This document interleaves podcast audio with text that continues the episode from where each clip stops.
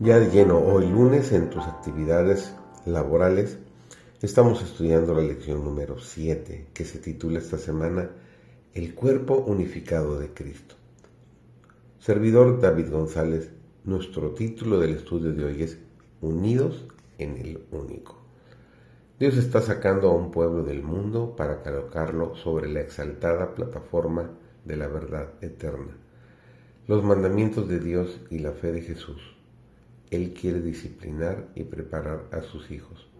No estarán en desacuerdo, creyendo uno una cosa y teniendo otro una fe y opiniones totalmente opuestas, moviéndose cada uno independientemente del cuerpo. Por la diversidad de los dones y ministerios que Él ha puesto en la iglesia, todos pueden llegar a la unidad de la fe.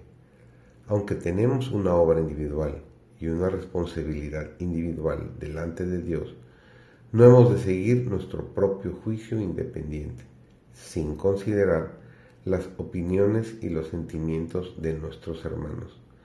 Este proceder conducirá al desorden en la iglesia. Si los corazones son dóciles para recibir enseñanza, no habrá divisiones entre nosotros.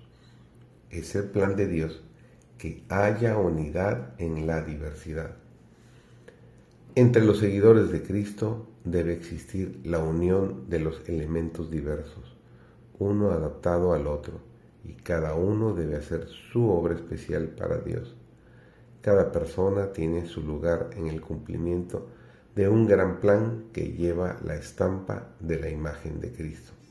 Uno es apto para cierta obra, otro tiene una obra diferente para la cual está adaptado, y un tercero todavía tiene una capacidad diferente, pero cada uno debe ser el complemento de los demás.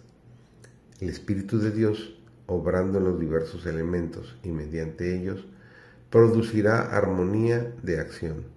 Debe haber un solo Espíritu Maestro, el Espíritu de aquel que es infinito en sabiduría y en quien los diversos elementos se reúnen en una unidad hermosa y sin par.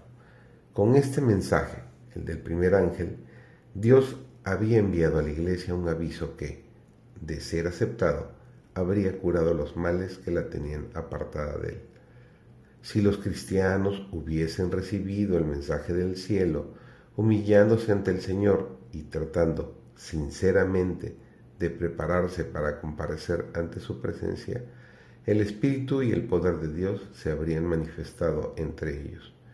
La iglesia habría vuelto a alcanzar aquel bendito estado de unidad, fe y amor que existía en tiempos apostólicos, cuando la muchedumbre de los creyentes era de un mismo corazón y de una misma alma.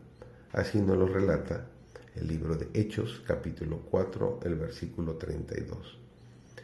Si los que profesan pertenecer a Dios recibiesen la luz tal cual brilla sobre ellos al dimanar de su palabra, alcanzarían esa unidad por la cual oró Cristo y que el apóstol describe como la unidad del Espíritu en el vínculo de la paz.